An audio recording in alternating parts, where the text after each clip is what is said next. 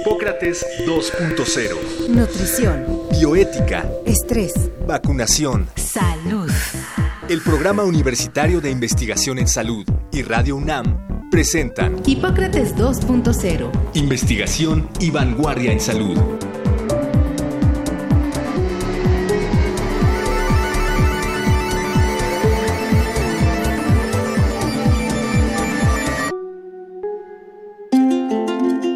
El trasplante renal es un procedimiento quirúrgico que se realiza para reemplazar uno o ambos riñones que ya no funcionan adecuadamente por uno sano.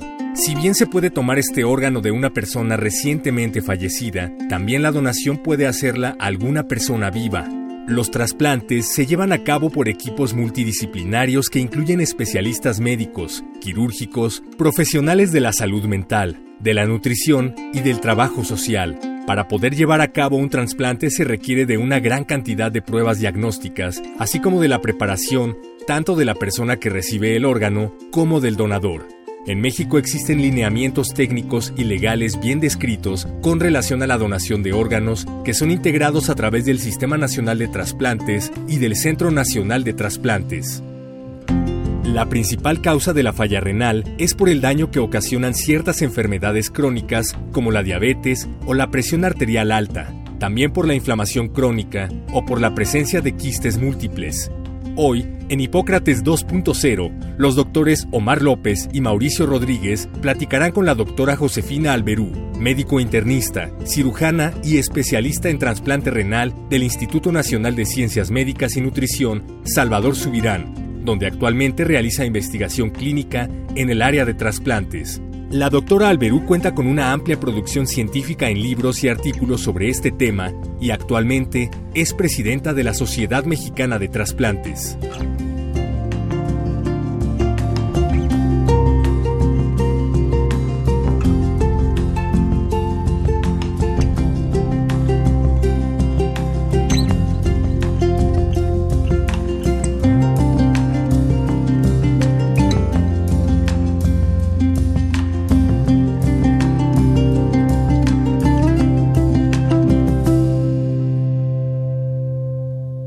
Bienvenidos una vez más a Hipócrates 2.0. Yo soy Omar López Vergara y estoy con Mauricio Rodríguez en la cabina. Mauricio, ¿qué tal? Hola, ¿qué tal? Amigos del auditorio, bienvenidos. Pues como lo oímos en la cápsula, vamos a platicar sobre trasplante renal. Hemos visto algunos datos interesantes y resulta que 85% de los trasplantes en México se hacen en el sector salud.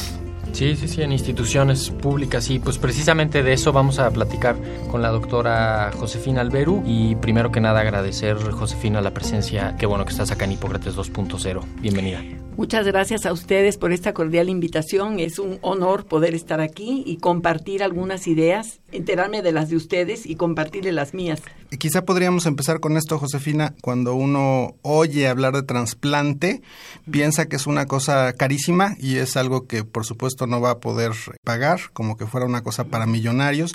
Pero nos decías antes de empezar el programa que pues justamente la mayoría de estos eh, procedimientos se hacen en el sector salud.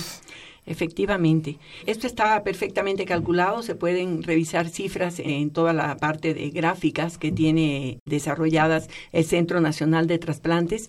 Y es interesante conocer que la parte que compete a trasplantes se atiende exactamente igual a como se atiende la salud en general en nuestro país. El 85% de todos los procedimientos de trasplante, en efecto, se llevan a cabo en instituciones del sector salud pública. A la cabeza se sitúa el Instituto Mexicano del Seguro Social y un número importante de procedimientos los hacen los institutos nacionales de salud de la Secretaría de Sí. Salud y el ISTE y otras instituciones, Hospital Naval, Militar, etcétera. ¿Como cuántos trasplantes de riñón en particular se hacen en México?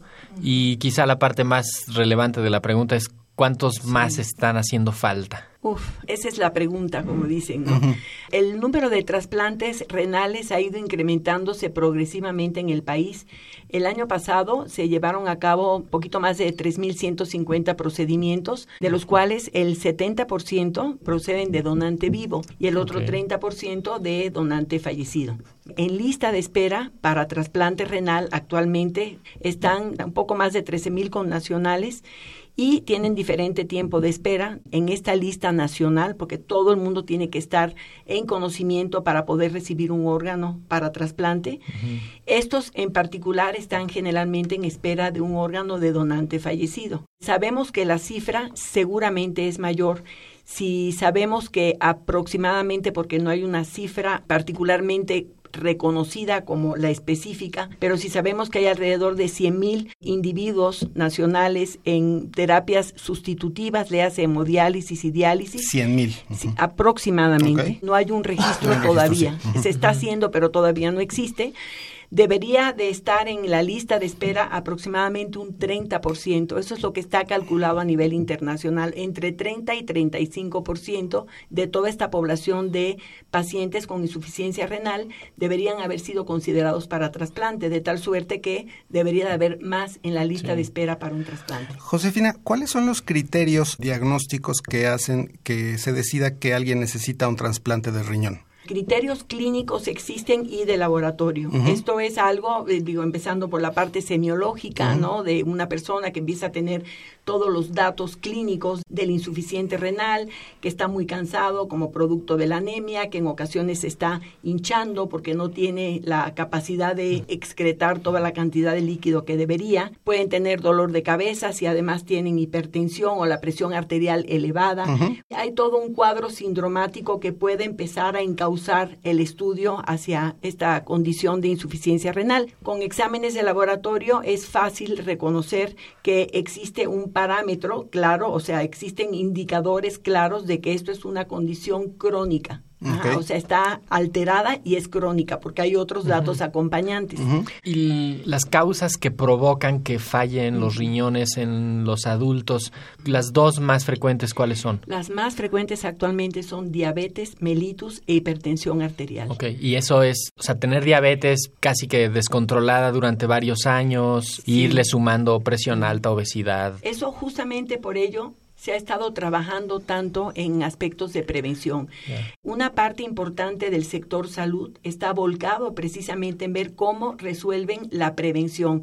Todas estas campañas que han salido de mídete, muévete, etcétera, tienen muchísimo sentido Sí. porque sí van creando realmente conciencia de lo que nos está pasando como población. Claro, mientras no se ataque de frente el consumo de bebidas azucaradas y no se prohíba su venta en las escuelas y no se dirija la publicidad a los niños, lo Sí. que ha demostrado a nivel internacional mayor efectividad es subir el impuesto a ese tipo de bebidas y eliminar la publicidad a Sí. grupos vulnerables, que creo que eso es algo que sinceramente no le han entrado de lleno y que sí tendría un impacto fuertísimo. ¿no? Totalmente. Y enseñarnos a beber agua. O sea, lo que tiene que beber el ser humano es agua. Claro, Es- porque ya una- estamos comiendo lo suficiente, ¿no? Totalmente. Perdón, este cuadro que dibujamos es como en adultos que les fallaron sus riñones. En niños que vengan mal de la fábrica y haya que cambiarles los riñones, ¿eso se, es habitual o qué tanto es un problema en México eso? Es, las causas efectivamente más importantes en niños pueden tener que ver con malformaciones, sobre todo en bebés y en niños pequeños, malformaciones de vías urinarias. Esto frecuentemente hace que se gesten infecciones recurrentes de las vías urinarias y acaban teniendo daño renal o daño en los riñones, que esto es lo que condiciona que dejen de funcionar en algún momento. Y otras causas después de los 12 años normalmente van más hacia el lado de las glomerulonefritis. que son que es- inflamaciones. y- Exactamente. Pueden ser de diferentes etiologías, pero normalmente le dan un daño inflamatorio al- a, varios componentes de los riñones que con los procesos de reparación del daño acaban condicionando que dejen de funcionar. Josefina, y ahora que Mauricio tocó el tema eh, de la donación en población infantil, nos hacen aquí en cabina, Héctor, una pregunta que me parece interesante. Dice, mi abuela de 90 años puede recibir un trasplante de riñón. Actualmente se considera que no es tanto el modelo del vehículo, sino el estado de la carrocería, como dicen. ¿no? Les quiero poner este ejemplo porque es muy interesante. En Italia, por ejemplo, que yo creo que van, son muy vanguardistas en el aspecto de edades en los donantes y receptores, tienen programas para seniors, pero seniors, de, o sea, adultos, pero de mucha edad, hablamos de 70 y 80 años, en donde el donante puede tener una edad similar al receptor. Recordemos que si la persona tiene una edad cronológica de 75 años y tiene una función de sus riñones acorde a esa edad cronológica, es muy probable que aunque done un riñón a esa edad, él pueda continuar haciendo su vida completamente normal para su expectativa de años de vida. Entonces, esto ha posibilitado que estos grupos pues hayan podido trasplantar a individuos de estas edades y los resultados son muy satisfactorios. Si van a vivir 5, 6, 7 años más, los viven sin necesidad de estar en un eh, proceso dialítico, en- pegados a alguna máquina que les haga diálisis para seguir viviendo. Que otra cosa, la calidad de vida y los años de esperanza de vida se modifican con un trasplante aún a esas edades. ¿Se modifican en qué sentido? Mejoran. Mejoran. Seguro. El- Como mejoran en todos los demás grupos etarios. No cualquiera puede donar y no cualquiera puede recibir cualquier riñón, ¿no? Eh, o cualquier órgano, ¿no? Córnea, este, hígado, etcétera. ¿Cuál es la mejor, el mejor parentesco o qué características tiene que tener el donante ideal? En general, lo que ha ocurrido actualmente es que tenemos tan buenos medicamentos inmunosupresores que con que exista compatibilidad por grupo sanguíneo. Esto sigue las mismitas reglas de la transfusión, idéntico de la transfusión de sangre. Si tenemos compatibilidad por grupo sanguíneo y no tenemos una condición previa al trasplante donde el que va a recibir tiene anticuerpos ya formados contra algunos partículas de las células del riñón del donante que se llaman antígenos HLA, no vamos a entrar en esa, Ajá. está sensibilizado Ajá. en contra de ese donante, ese receptor, si no tiene esa situación, puede perfectamente recibir el órgano, aunque sean completamente incompatibles desde el punto de vista de histocompatibilidad Sí. Porque los medicamentos inmunosupresores que de hecho se usan en grupo, o sea, hoy en día se reúnen tres o cuatro inmunosupresores para bloquear diferentes sitios de la respuesta inmunológica, que es la que hace que haya Claro. rechazo. Lo natural Ajá. en el cuerpo sería que el que recibe un órgano lo rechace porque no es suyo. Totalmente. Entonces, con estos medicamentos le apagan la respuesta Exactamente. Y le dan chance al órgano de que se instale y de que lo reconozca poco a poco y de que lo vaya aceptando. Y, Efectivamente. y eso hace que pues, la tasa de aceptación sea más alta. Y déjenme que les cuente, Sí. ese, ese es uno de los campos más apasionantes que existen actualmente en el ámbito de trasplantes.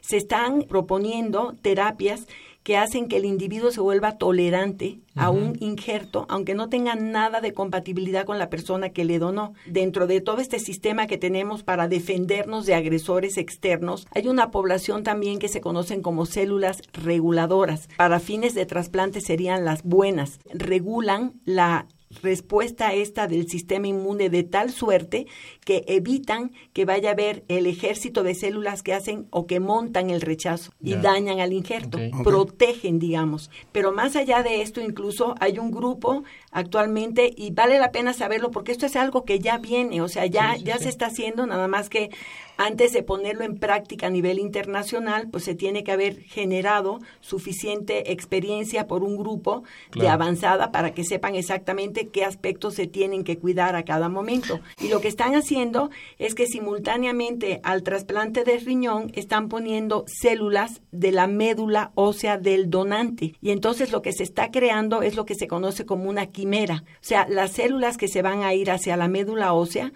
tienen este potencial de empezar a reconocer como propio a un órgano que se implantó de esa misma persona, Sí, de ese de- mismo Ah, ya donante. llegamos a crear una quimera, qué impresionante. Total, sí, claro. La Universidad de Northwestern está a la cabeza de esto, pero es, además llevan a 25, pero están en seguimiento. Los tienen que seguir un tiempo determinado para ver la permanencia, porque además se les quita toda la inmunosupresión, o sea, se les quita todos los medicamentos para evitar el rechazo, porque no los requieren. Y entonces se generan todos los mecanismos que regulan, o sea, positivamente para que ese riñón se halle como si fuera su propio cuerpo. Eh, Josefina, Ajá. disculpa si te hago una Sí. pregunta absurda, pero la hemodiálisis entonces suena ya como un procedimiento medieval. ¿Por qué entonces no hay más cultura de trasplantes y por qué no se trata la insuficiencia renal solo a base de trasplantes? Efectivamente, y esto se enlaza o se concatena con la pregunta de Mauricio de hace un momento, para que una persona sea un potencial receptor de trasplante, tiene que haber cubierto una evaluación y ver que no tenga, sobre todo o particularmente, infecciones crónicas que se tengan que erradicar o algún tipo de cáncer que se tenga que tratar y esperar un tiempo razonable y algunas otras condiciones, sobre todo a nivel de corazón, por ejemplo, en el caso de muchos de los receptores de trasplante, de manera que tiene que ser una persona que evidentemente tiene una insuficiencia de un órgano, por lo cual necesita el trasplante, pero en general su estado de salud no es tan deteriorado como para no tolerar un procedimiento quirúrgico y la instalación de el órgano y los medicamentos que requiere para evitar el rechazo. Pero es cierto, un número importante de los aproximadamente 100 mil individuos que están actualmente en procesos de diálisis a nivel nacional, por supuesto que son candidatos a un trasplante. Y esto lo tiene que identificar de entrada el médico que está atendiendo a los pacientes y proponerle, oiga, usted sería candidato a un trasplante. Hemos oído frases como, no, es que me dijeron que yo tenía que estar por lo menos un año en diálisis para poderme trasplantar.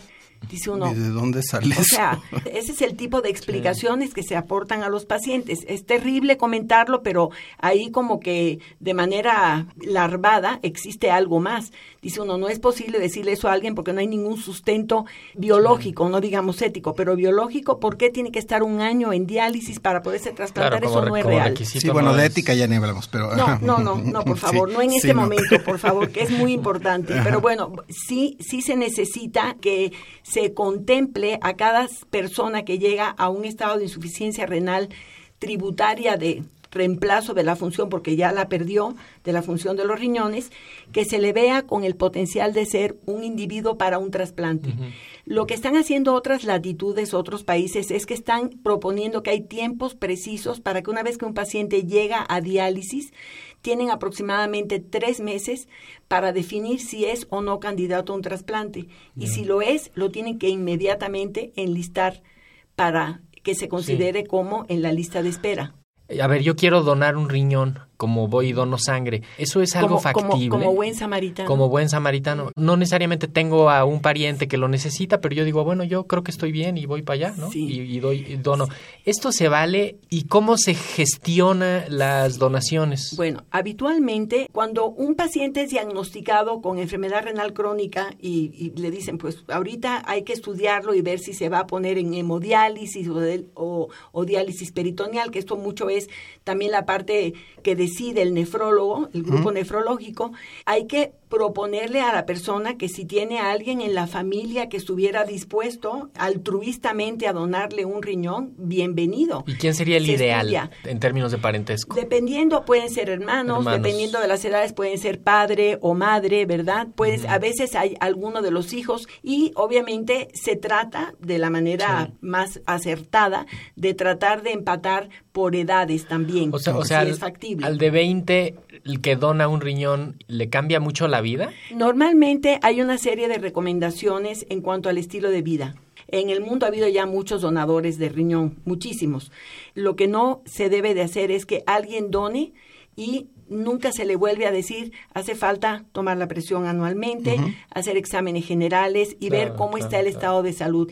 Si empieza a haber sobrepeso, o sea, que empieza a ganar peso, que el colesterol y los triglicéridos se van al alza, que no está llevando un estilo de vida razonable, sí se trata de corregir todos estos factores porque se sabe hoy en día que estos factores van a impactar en la función del riñón a largo plazo. Recordamos que estamos en Hipócrates 2.0, platicando con la doctora Josefina Alberú, médico especialista en trasplante renal, justamente sobre trasplante de riñón.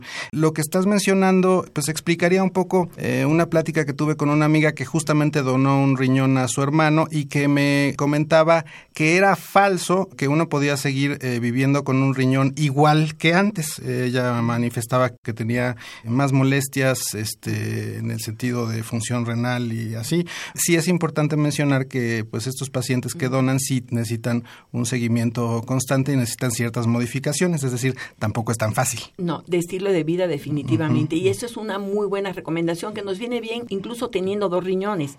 Hacer ejercicio diariamente, tener muchísimo cuidado con la alimentación evitar todo ese tipo de cuestiones que no nos sirven para nada. Por supuesto que hay que seguirlo y yo diría que a pie juntillas, pero nos sirve en general para la vida a todos y mayor, o sea, con mayor razón para alguien que se quedó con la mitad de la masa renal.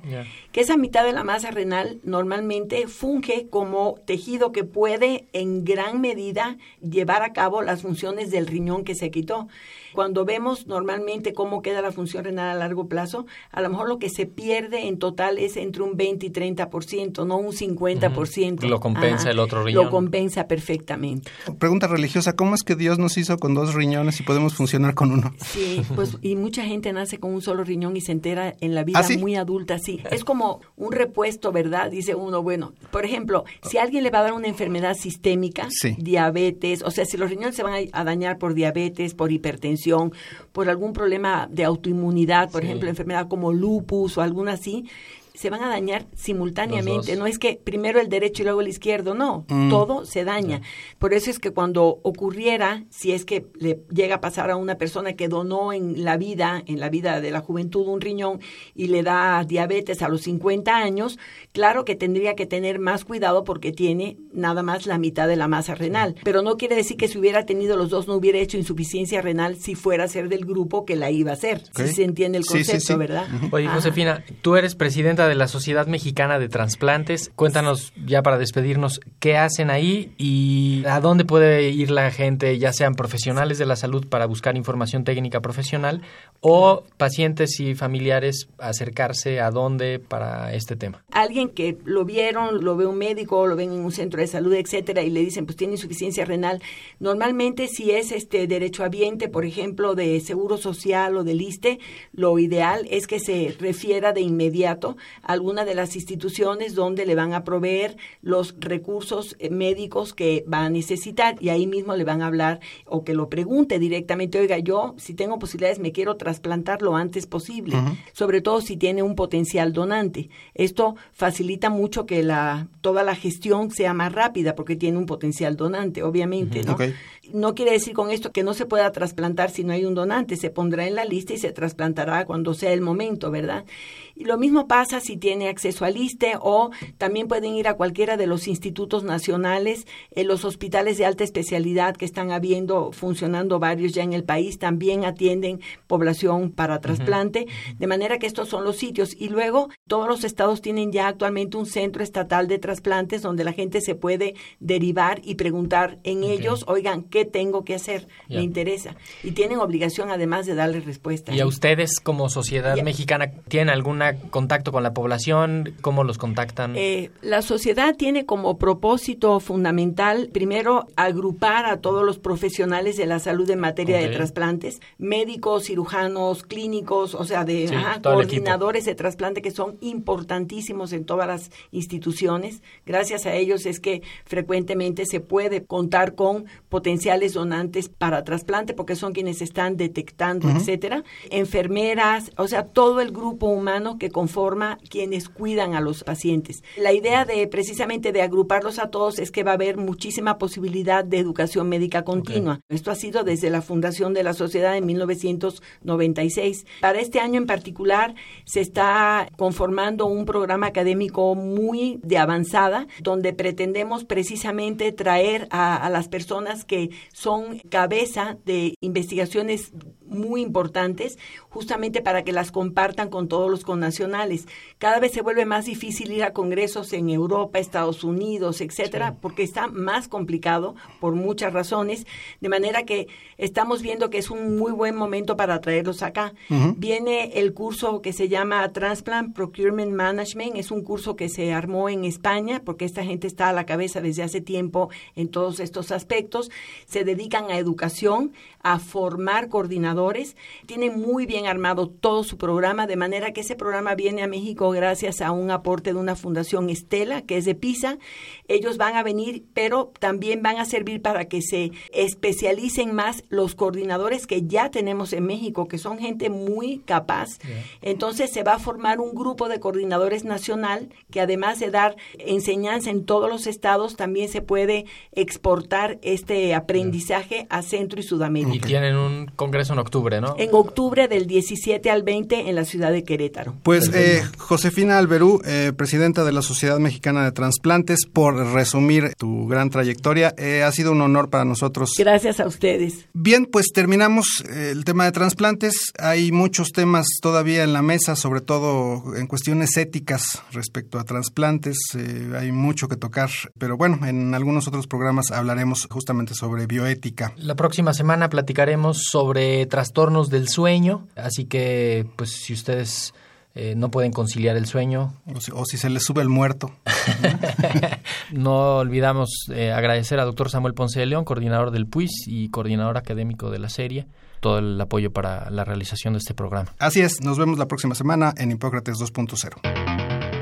El Programa Universitario de Investigación en Salud y Radio UNAM agradecen tu escucha. Te esperamos la siguiente semana para platicar sobre lo último en materia de salud e investigación en Hipócrates 2.0. Investigación y vanguardia en salud. Se despiden de ti en la producción Patti Gamboa, Héctor Castañeda y Alejandra Gómez. Hipócrates 2.0. Radio UNAM. Experiencia sonora.